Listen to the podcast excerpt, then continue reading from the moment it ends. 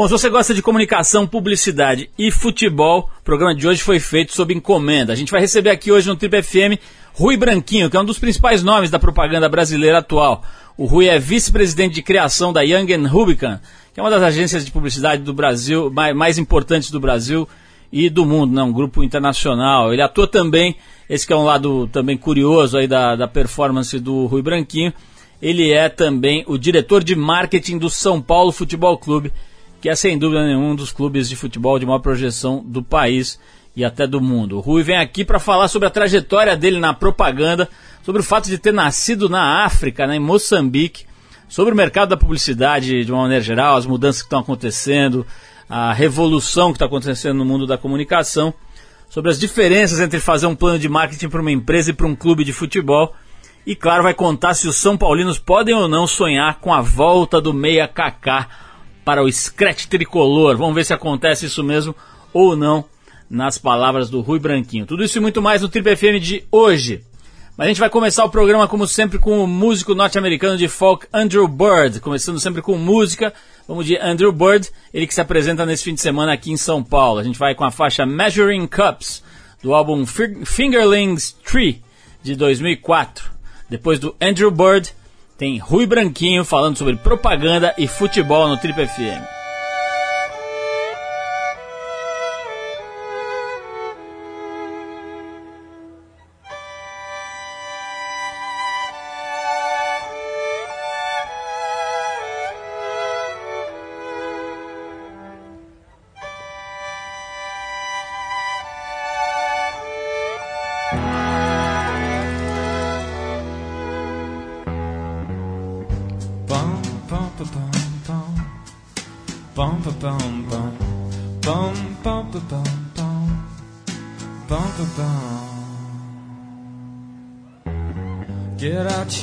Measuring cups. And we'll play a new game to the front of the class and we'll measure your brain. Give you a complex and we'll give it a name. Get out your measuring sticks and we'll play a new game.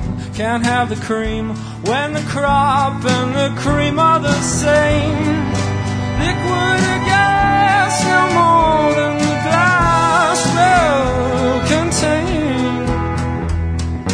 talk about the hand of glory.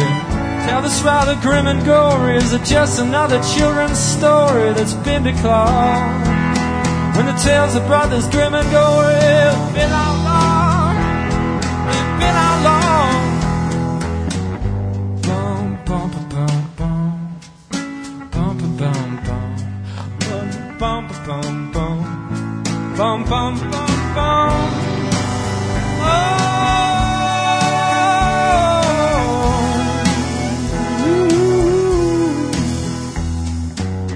I think they're gonna make you start over. You don't wanna start over. Put your backpack on your shoulder. Be the good little soldier.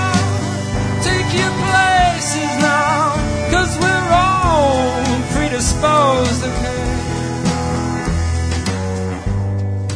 measuring cups, play a new game.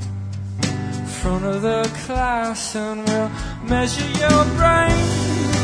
Give you all complex, and we'll we're gonna give it a name. No. Oh. Talk about a hand of glory. Tell it's rather grim and gory. Is it just another children's story that's been declared? When the tales of brothers grim and gory have been outlawed. Oh, put your backpack on your shoulder.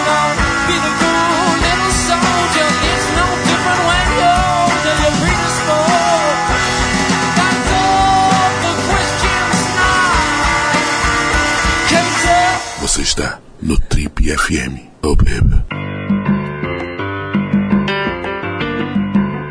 Ele é um dos principais nomes da propaganda brasileira e ao longo de sua carreira já conquistou os mais importantes prêmios brasileiros e internacionais de publicidade.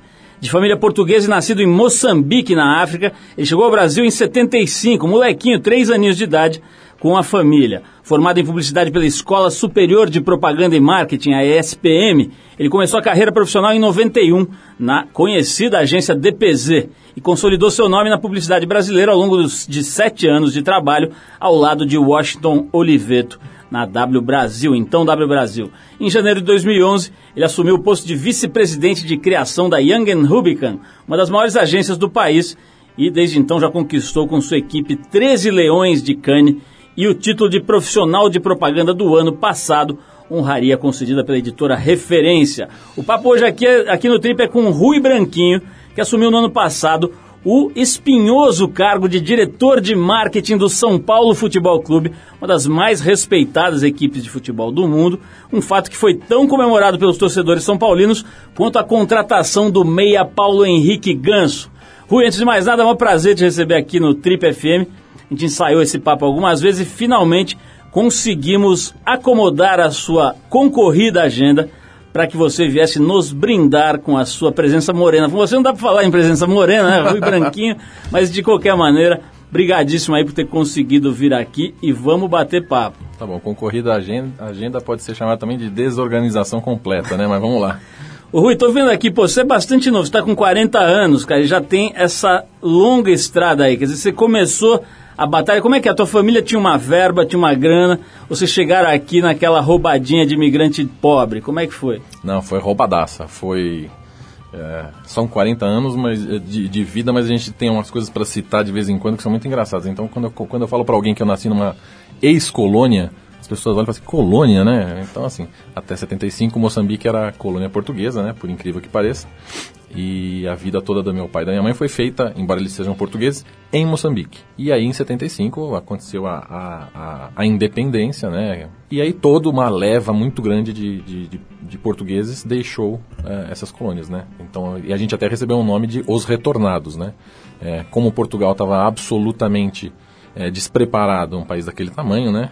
É, despreparado para receber, então o caminho natural era essa horda de, de retornados que vou te dizer que não era uma, uma alcunha muito... É, lisonjeira. É, lisonjeira, então, tipo, é, voltou para lá e depois acabou sendo, entre aspas, orientada, redistribuída, reorientada para outros países. E, e, e, aí na época, como meu pai fazia, tinha esse, esse cargo é, público, né? É, o governo se sentia na obrigação, meu pai não quis ficar em Portugal, é, acho que teve um, um momento dele de de não, não, aceitação da situação, que eu acho que imagina, na época acho que meu pai tinha 40 anos, se eu não estou louco, então você perder tudo, o fato é que a gente perdeu tudo, né, porque a gente, diferente de outras, outras famílias portuguesas, a gente tinha entendido que aquilo era a nossa, era o nosso lugar, então não era aquela coisa passageira que você estava enganando, não, a gente não tinha casa em Portugal, a gente não tinha casa de férias em Portugal, nossa vida era em Moçambique, então perdeu é, tudo, né, a, a, saída era tão, foi tão complexa que eu me lembro que é, minha mãe e eu, meu irmão e minha mãe, a gente deixou o país sem deixar muito claro ou sem é, é, é mostrar que a gente estava deixando o país. Então foi uma saída meio longe de ser uma coisa 007 fugitiva, mas foi uma coisa não sai, vocês três. Então minha mãe conta até hoje que o que ela conseguiu trazer eram seis moedas, seis randes sul-africanos de ouro que era o que tinha para tentar recomeçar a vida. A gente tinha família em, em, Portugal, sim, que a gente recebeu apoio e tal, mas é, até hoje eu tenho, até, até hoje eu tenho um, assim, as outras todas foram vendidas, mas eu tenho um desse rand sul-africano que foi tipo, ah, foi na, na sola, da, na, sabe, no salto do negócio. É. E hoje ela deve ficar numa pequena vitrine na frente da sua caixa forte. É, moeda tipo patinhas, aquela coisa assim. Não tô com tanta moeda para ter caixa forte, mas ela tá lá quietinha no lugar com, com o seu destaque. O Luiz tem essa carreira já bastante premiada, cheia de méritos aí e, e passagens pelas grandes agências brasileiras e tudo, né? Agora tá de vice-presidente de uma das maiores do mundo, eu acho, né? A Yang é uma organização mundial, né? Sim. É, mas você é meio low profile, né? Você não é desses caras assim que gosta de um coquetel, que tenta ter um programa de televisão, que tenta. Nem, não estou fazendo uhum. gracinha uhum. aqui com, com justo, nada disso. É que tem mesmo uma turma que é super do, do da vitrine, né? E outra que fica mais para trás. Eu já entrevistei aqui grandes feras, o próprio Washington, o Roberto Justo, grandes figuras aí da, da publicidade. Recentemente a gente falou com o Alexandre Gama e tudo. E eu percebo que tem meio que dois times, né? O time mais assim da que, que gosta lá daquela gravata X ou do ou principalmente da, de uma coisa assim meio de celebrar essa coisa da criatividade, esse estereótipo meio antigo do publicitário. Tem outro time que parece ser, não sei se é uma questão de geração, mas que parece ser assim um jogo diferente, né? Como é que você vê isso? É mesmo um cara mais moita assim dentro da turma dos publicitários? Não, eu, eu, eu acho que sim. Eu acho que tem uma coisa de geração bastante forte, bastante forte, eu acho que durante muito tempo havia um, um spotlight em cima do, do, dos grandes publicitários brasileiros, com muito destaque, e que eu acho que essa geração agora, a minha geração de 40 anos, às vezes até, isso pode ter um lado ruim, às vezes é difícil você falar assim, ah, me fala publicitários de 40 anos. Às, às vezes há um vácuo que antigamente você conseguia citar. Ao mesmo tempo, eu acho que os criativos, principalmente, eh, eles, eles né, né nessa faixa, eles passaram de ter eh, esse foco todo, por quê? Porque eles conseguiram se integrar melhor à base da agência, né? Eles conseguiram entender que não tem mais o, one man show. O one man show acabou, fim. É assim, você precisa tá muito mais complexa a operação, as demandas são outras e assim é, menos purpurina, mais suor, menos purpurina. É, e eu acho natural que a hora que você tenha menos purpurina, menos spotlight, você você tenda a ter esse perfil um pouquinho um perfil um pouquinho mais low profile. Eu sou low profile, sou super quieto, sou tímido, acho que eu podia ser bem mais extrovertido às vezes com quem é próximo. Óbvio que eu sou mais extrovertido, mas é, eu sou quietão, mas é, eu acho que hoje talvez esse seja um, um, um perfil melhor para o que o cliente até, para o que o mercado hoje espera de uma agência, que talvez não seja mais o que ele esperava uh, até outro dia. Bom, é o seguinte, nós estamos conversando aqui com o publicitário Rui Branquinho e também, ao mesmo tempo, com o diretor de marketing do São Paulo Futebol Clube. A gente vai falar agora sobre futebol, mas antes vou tocar uma música aqui, em homenagem à origem moçambicana do nosso convidado aqui. A gente separou um dos grandes nomes do reggae de Moçambique, o Has Haitrim, é isso? Has Haitrim. O Has esteve aqui no Brasil no ano passado, se apresentou em São Paulo e ainda gravou um disco com a banda Guerreiros de Sião, um álbum que levou o nome Zion Bridge. Desse disco então a gente separou a faixa Bruce Lee, Jet Li, Muhammad Ali. Vamos com um reggae de Moçambique, moçambicano por consequência, e daqui a pouco a gente volta com Rui Branquinho falando sobre os meandros e o lado proibido do São Paulo Futebol Clube. Vamos lá. Rastafari, King Haile Selassie is the first. Rastafari is physical and spiritual, you see. Some people take Rastafari for full, but when it comes to Rasta Dream and the young, it's a different story. Listen. I wish I would have been like the Jet Li. I wish I would have been like Muhammad Ali. I wish I would have been like the Bruce Lee. No one at all can mess with the street. I wish I would have been like the Jet Li. I wish I would have been like Muhammad Ali. I wish I would have been like the Bruce Lee. No one at all can mess with the street. Me say the Bruce Lee, the Jet Li, Muhammad Ali. No one can mess with the street. The Bruce Lee, the Jet Li, Muhammad Ali. No one Sometimes I solve my problems spiritually. Sometimes I solve my problems spiritually. Most of my time I solve them physically. Most of my time I solve them physically. Sometimes I solve my problems physically. Sometimes I solve my problems physically. Most of my time I solve them spiritually. Most of my time I solve them spiritually. I wish I would have been like the Bruce Lee. I wish I would have been like the Jet Li. I wish I would have been like Muhammad Ali. No one at all can mess with this street. I wish I would have been like the Bruce Lee. I wish I would have been like Muhammad Ali. I wish I would have been like the Jet Li. No one at all can mess with this street. Me say the Bruce Lee, the Jet Li. No one at all can mess with this street. The Bruce Lee, the Jet Li. Muhammad Ali, no one can mess with this street. Well, I remember when invited Ethiopia. I remember Italy invited Ethiopia. This last year pulled them away. This last year pulled them away. Remember when Mussolini invited Ethiopia. Remember when Mussolini invited Ethiopia. This last year pulled them away. This last year pulled them away. Me say, Bruce Lee, Jet Li, Ali, no one can mess with this tree.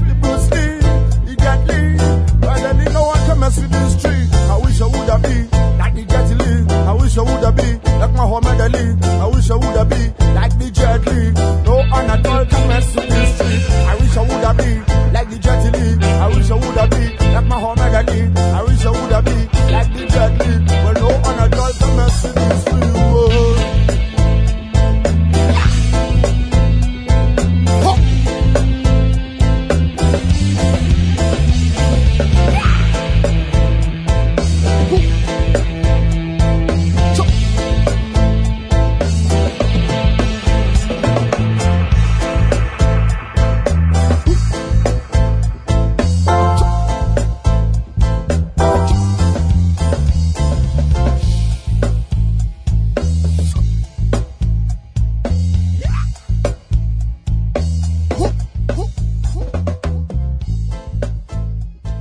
Você está no Trip FM.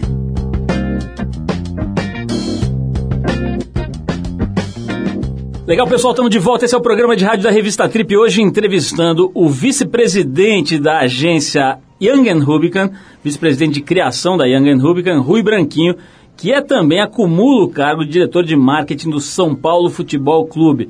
Ô Rui, como é que você foi parar no São Paulo Futebol Clube? Evidentemente, né? Você torce para o time e tal, não sei o quê mas assumiu um cargo que é bastante. Hoje os times de futebol são administrados como empresas, né? Quer dizer, é um cargo bastante sério. Aí, né? Acho que antigamente isso era meio hobby de um torcedor ali que tinha algum jeito para coisa, mas hoje a parada é outra, né? Como é que você primeiro se encaixou nesse, nesse cargo, né? Foi parar nesse cargo e segundo, como é que você concilia, né?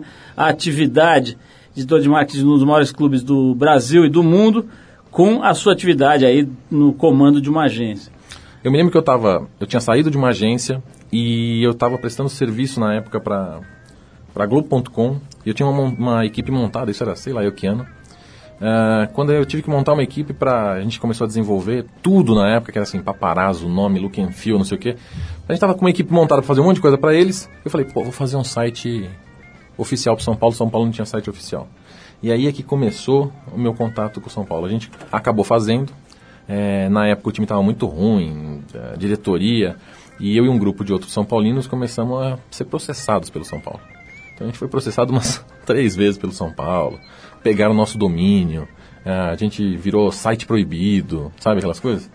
E aí na época tinha uma eleição, e obviamente, uma vez atacados pela situação, o pessoal de oposição virou e falou: chama os moleque lá, vamos ver o que, que esses caras querem. E aí, depois de muito tempo, a oposição foi vencedora na eleição e o Marcelo Portugal Gouveia, que era o presidente, o candidato e que se tornou presidente depois, me convidou para entrar no São Paulo. Então isso foi, eu acho que 2002, 2001, uma coisa assim. E de lá para cá eu tenho passado por dentro do São Paulo, sempre dentro com a minha possibilidade de tempo, que é uma coisa complicada, tentando ajudar. É, hoje, é, a hora que você começa a ver os volumes e os valores de dinheiro que, que, né, que, que, circulam no meio do futebol, é natural que esses cargos sejam cada vez mais profissionais, né? se não ainda remunerados, mas mais técnicos, é, menos uh, vaidade, né? aquela ah, o cara quer ter a carteirinha, ou o cara quer dizer que é e aparecer. É, eu, eu, eu, acho que eu relutei bastante é, em aceitar e consegui fazer um desenho que é colocar lá um gerente de marketing, que é todo o meu suporte, para dar fazer o dia a dia, para né, cuidar de tudo, e eu vou dando as linhas mestras e óbvio, em determinados momentos eu preciso estar presente. Então assim é, é um desafio, mas é um desafio é, divertido e absolutamente recompensador. Ô Rui, tem uma, eu estou vendo aqui na minha pesquisa, teve uma matéria recente no, no Wall Street Journal, um jornal norte-americano, que fazia lá um paralelo entre a ascensão financeira da classe C aqui no Brasil e a recupera, recuperação do Corinthians. Né? O Corinthians chegou a cair para a segunda divisão, e, enfim, estava numa, numa situação assim bem ruinzinha e deu uma levantada séria, né? O, o, o, time, enfim, conseguiu Libertadores e fez aquela história toda do Ronaldo, que tem um componente de marketing muito forte tudo, é, e se colocou num outro lugar, né? um lugar bem mais nobre e tal. Como é que tá, cara? Esse, esse, um tempo atrás, essa coisa do marketing no futebol era muito infantil ainda, né?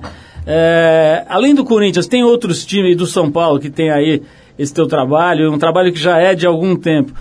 Tem outros times, outros times estão na mesma, no mesmo diapasão aí, ou, ou esses dois exemplos estão meio deslocados do resto?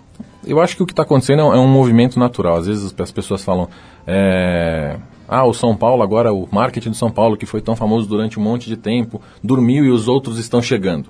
Eu acho que tem sim um, uma, um crescimento de todos os outros times e uma aproximação, uma equiparação ao do São Paulo, sem nenhuma paixão clubística aqui que ela é, é resultado, de novo, dessa pseudo-profissionalização ou desse envolvimento maior de, de, de recursos é, nos clubes.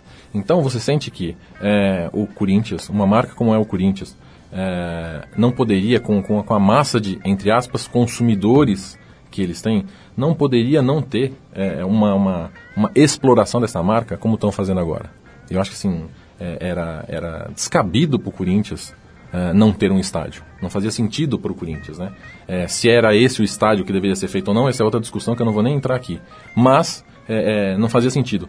Assim como o Flamengo agora, que a gente torce, né? Que a gente viu que entrou um monte de gente séria, que também vai tentar reerguer. Então tem o louco é você olhar para os times e sentir que você precisa avançar, mas você tem muito de reconstrução. Você vê o Palmeiras hoje, o Palmeiras ele tem que ser reconstruído, né? É, o, o, Santos hoje, que tem o Neymar, não sei o quê, é, e, e, todo um recente histórico aí tão positivo, é, eu fico com uma interrogação na cabeça que é a hora que o Neymar sair, porque uma hora ele vai sair, ele tem que sair, ele, né, é, para ele é bom que ele saia, para a seleção brasileira é bom que ele saia.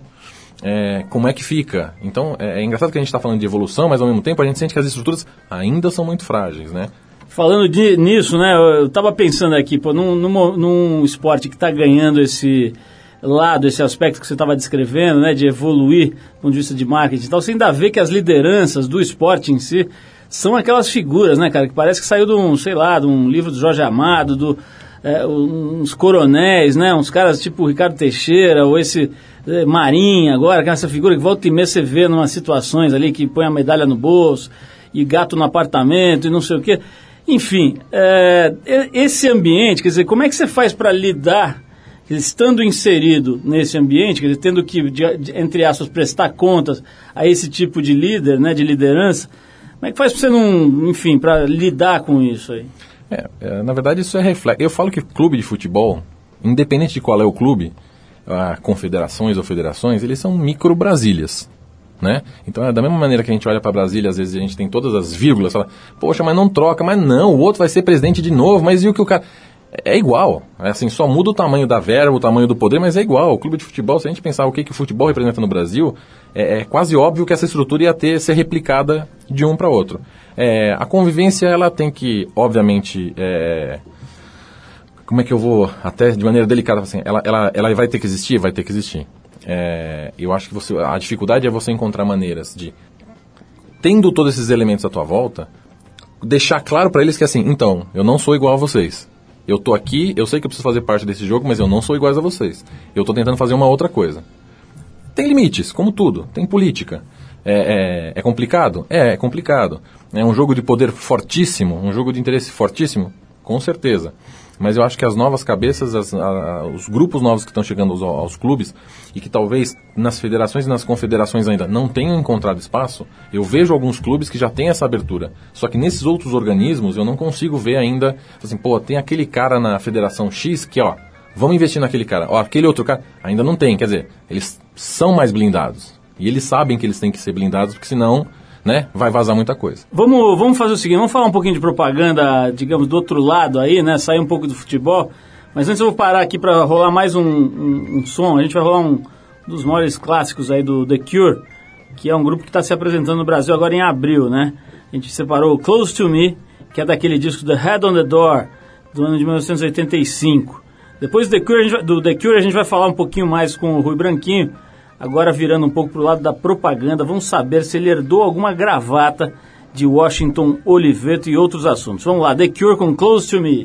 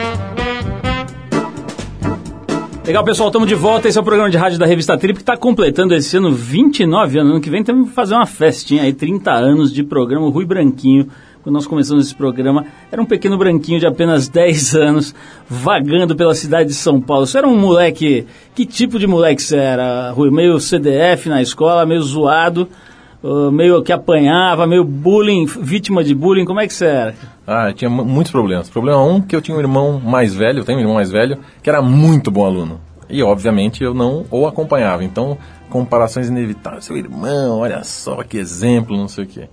E durante algum tempo, eu estudei, depois eu fui estudar no Colégio de São Luís, mas durante algum tempo eu estudei no colégio onde a minha mãe, como professora, era coordenadora geral. Então, tipo, era Filho da diretora, Nossa, você não podia. Qualquer coisa era um deslize total. Quando eu fui pro São Luís, eu falei, ah, agora vamos soltar, mas. Ô Rui, tem um negócio que a gente falava aqui quando eu entrevistava publicitários a, a, sei lá, por exemplo, o Roberto Justo, que é do, do, do grupo, né, Young e tudo, ele teve aqui um dos primeiros programas dessa nossa, nossa fase mais recente, agora na Eldorado, nós estamos há cerca de oito anos na Eldorado, e ele foi um dos primeiros, aliás, me honrou com a presença, foi mó barato o papo.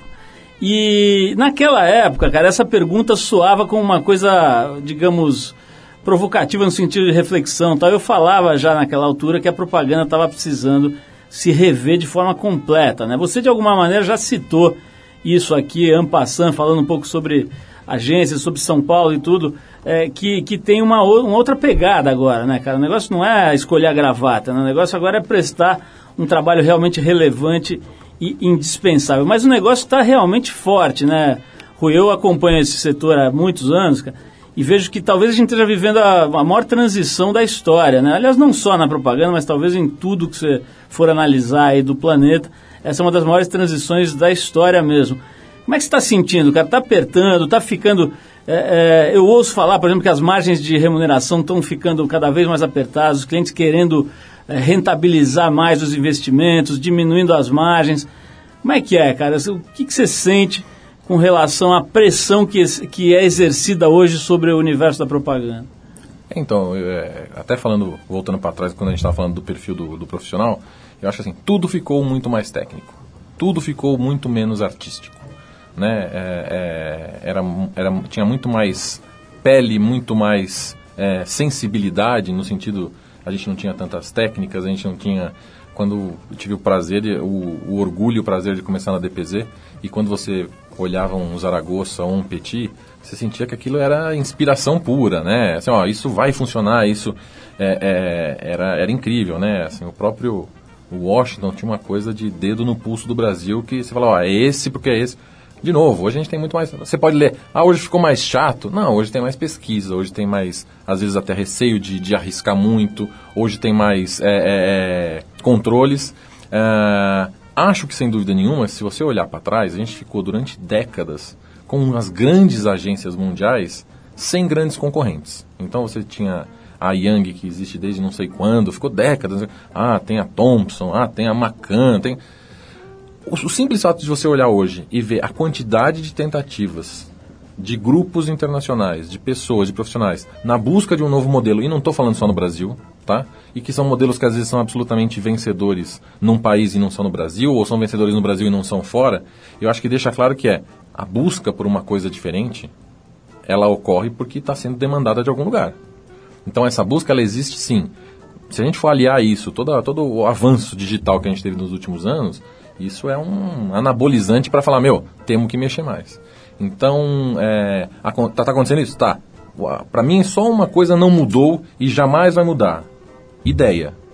A ideia, ela co- continuou tendo o seu valor master mas- ma- máximo há 40 anos atrás e vai continuar tendo daqui a 30 anos. Porque assim, ela, ela é, é a base de tudo, sabe? É, é falando de futebol, é assim, o cara que era craque ontem vai continuar sendo craque ah, daqui a 30 anos. A maneira de jogar, ah, ele era mais lento, ele não tinha uma preparação física que não permitia ele correr tanto, mas craque é craque. Não dá pra você olhar e falar, não, aquele cara lá hoje seria um perna de pau. Não, não existe isso. Então, assim, o importante pra mim é, com todas as mudanças, a valorização dessa coisa chamada ideia, dessa busca pela ideia, é a coisa mais rica que não, com certeza vai continuar assim. Vou partir para um outro papo aqui, que é o seguinte: eu estava lendo um texto seu, vi aqui no, no- na preparação que a gente fez aqui, um texto em que você falava é, sobre o fato da expressão jogada de marketing ter virado aí nos últimos tempos uma coisa meio pejorativa, né? E eu já vi gente, por exemplo, muita gente, aliás, é, é comum você ver gente se referindo a uma mentira como sendo propaganda. Ah, isso aí é propaganda, né? Quer dizer, um sinônimo de mentira, né? Como é que, como é que duas coisas tão interessantes como marketing e propaganda ganharam esse peso nos últimos tempos, Rui? Foi você? Não, não fui eu não. Não fui eu não. Não sou tanto tempo assim pra carregar essa cruz, não. Não, é engraçado porque é, o, o, Petit é, sempre falava uma coisa que ele tinha vergonha de, de dizer que era publicitário quando ele estava na Espanha. É, que ele falava, quando você estava no Brasil, você falava assim, sou publicitário, tinha uma hora de, uou, você né, é bacana, você faz uma coisa descolada, você... Quando você falava isso na Espanha, você falava assim, você é o quê? Nossa, que nojo. E é engraçado que a gente tem muitos exemplos bons de publicitários éticos, sérios, pessoas que construíram no Brasil. Né? A gente podia citar aqui 20, 30 nomes. Se a gente olhar a história da propaganda brasileira, talvez seja um dos ramos onde você tem mais bons exemplos, né? até pela evolução do mercado, do que maus exemplos. Então acho que assim, tem uma desconfiança natural do brasileiro em relação a, a esse tipo de coisa. E quando a gente ouve essa jogada, tipo, eu me lembro sempre, acho que foi Marcelo Taz no, no perseguindo na Bia Bichedina, aqueles. Acho que ele era deputado, né? Deputado, e qual é a sua próxima jogada? Putz, isso já tinha uma conotação, né? Como jogada, né? Isso era.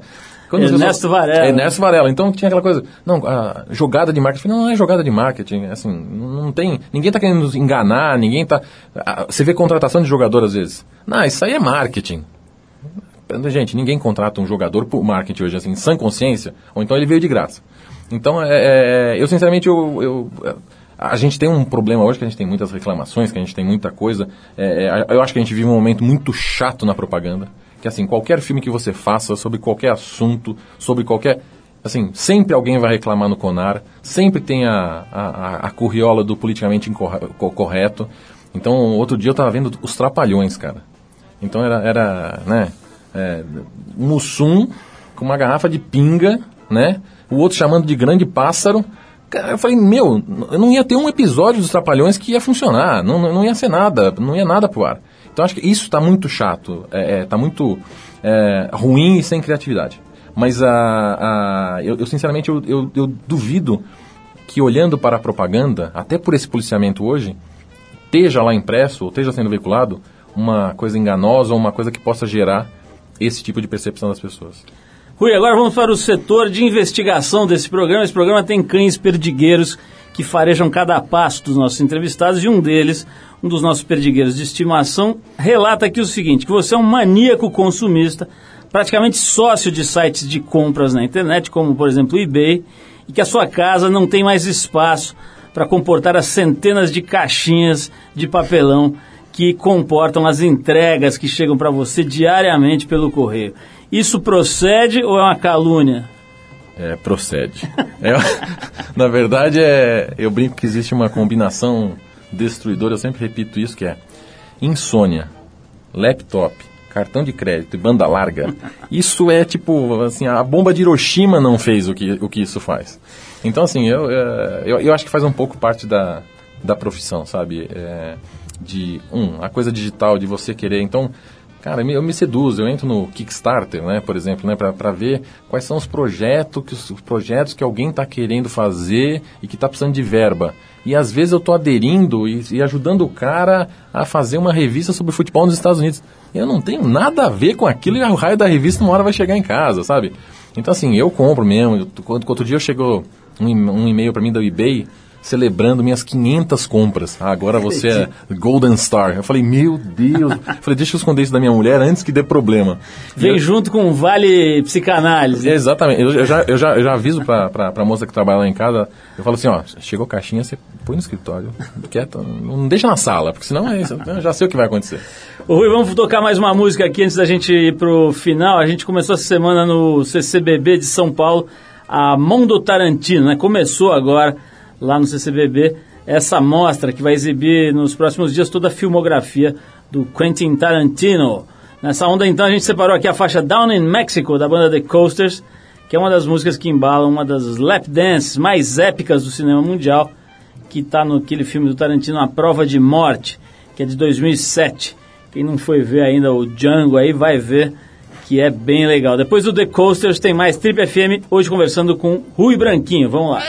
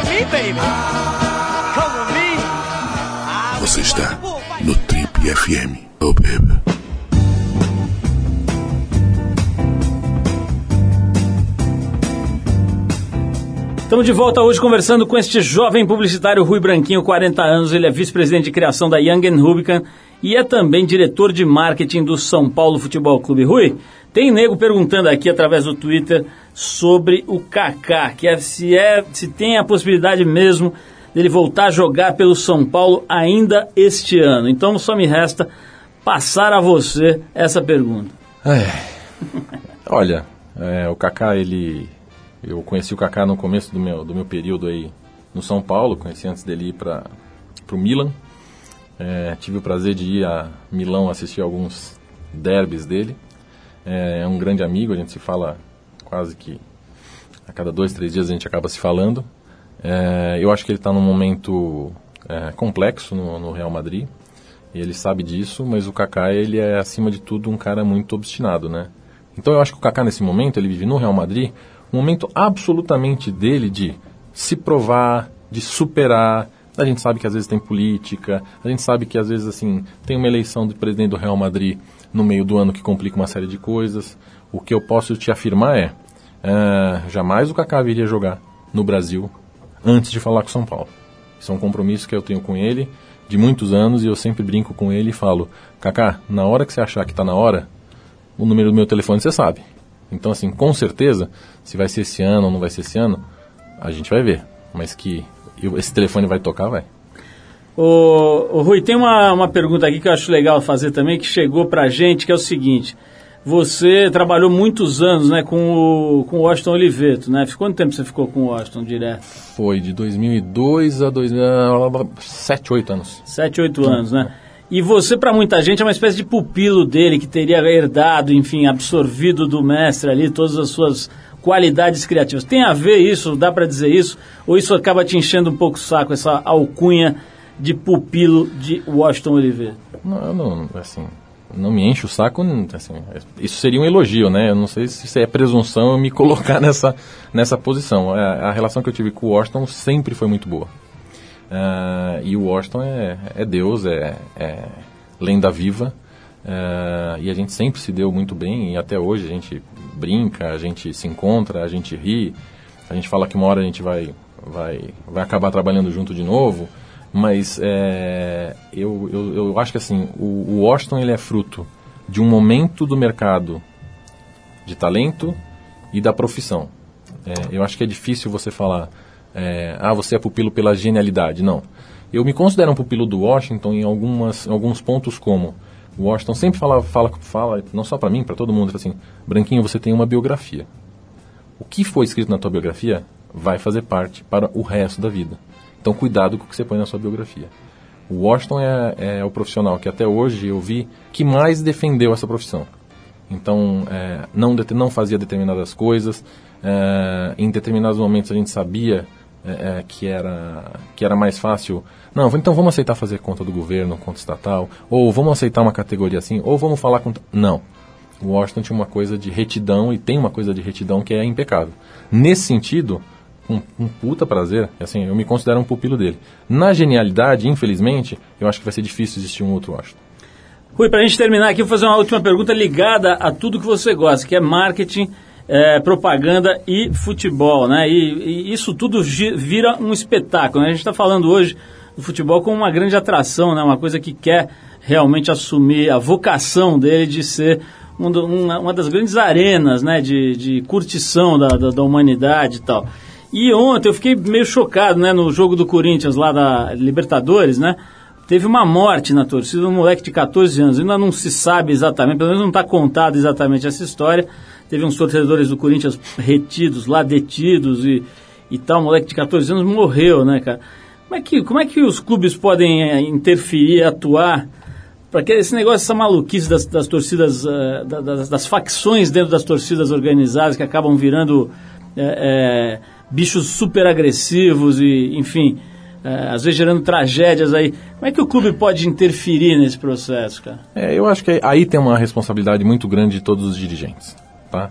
É, que é isso que eu acabei de falar. Eu acho que as pessoas precisam entender que a rivalidade, a rivalidade começa quando o apito dá, começa, né? Apitou, começou o jogo, a rivalidade é isso aqui. É, briga, é, agressividade, isso não faz parte do esporte. Tanto não faz se a gente for imaginar um jogo, isso é punido. Né? Assim, é para isso que tem cartão amarelo, é para isso que tem cartão vermelho, é por isso que tem falta, é por isso que tem pena. Então, isso, isso é punido. Eu acho que os dirigentes, por vezes, não dão o exemplo melhor. Então, assim, eles jogam para a plateia e ficam falando, não, porque lá eu não jogo. E estou fazendo aqui uma referência clara a determinados times que não jogam no Morumbi. É, é, não, porque tal time faz isso. Gente, agora, por exemplo, nós temos três. Eu estava eu tava no almoço na Globo outro dia e falei isso. Agora nós temos, por exemplo, três diretores de marketing que são publicitários. Eu no São Paulo, tenho o Paulo Gregorassi, que trabalhou comigo na, na W muitos anos, que é do Palmeiras, e o Ivan Marques do Corinthians. Eu falei, pô, não é que eles não se reúnam, mas são três caras do mesmo mercado, com outra cabeça, que dá para sentar. Eu não conheço do Santos, acho que até ele tá, tá mudando agora, mas assim, que dá para sentar e dá para conversar. Eu acho que esse bom exemplo, ele precisa vir dos clubes, entendeu? Ele precisa. Então, assim, é, é, é, tirar barato faz parte, mas assim, os clubes precisam entender que quanto mais, quanto vai demorar quando você tem uma morte, quantas pessoas neste exato momento falam assim, é, realmente, estádio de futebol não é para mim. Acabou.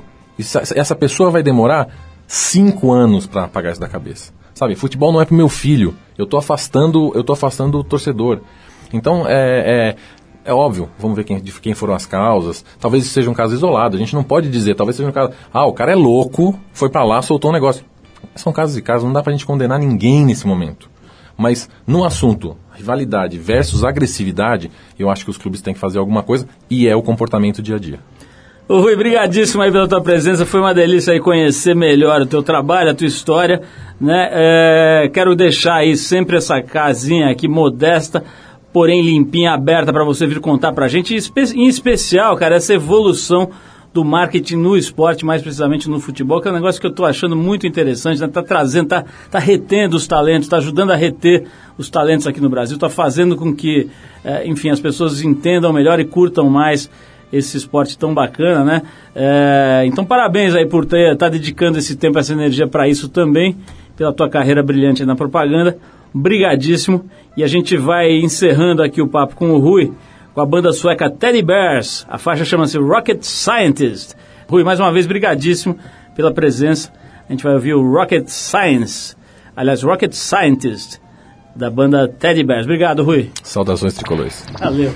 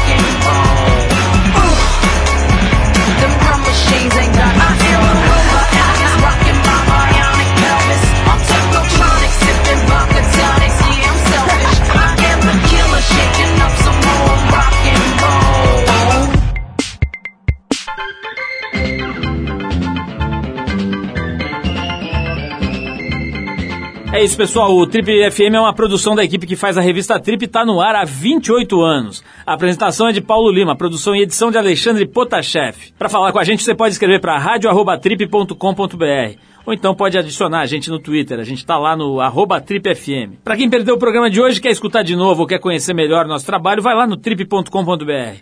Lá você vai encontrar um arquivo com centenas de entrevistas feitas por aqui nos últimos 12 anos. Você pode baixar essas entrevistas para escutar a hora que quiser, onde quiser. Você também pode acessar esse arquivo pelo nosso aplicativo para o iPhone. É só procurar lá na Apple Store, que ele é gratuito. Na semana que vem a gente volta, nesse mesmo horário, com mais uma edição do Trip FM. Abração e até a próxima.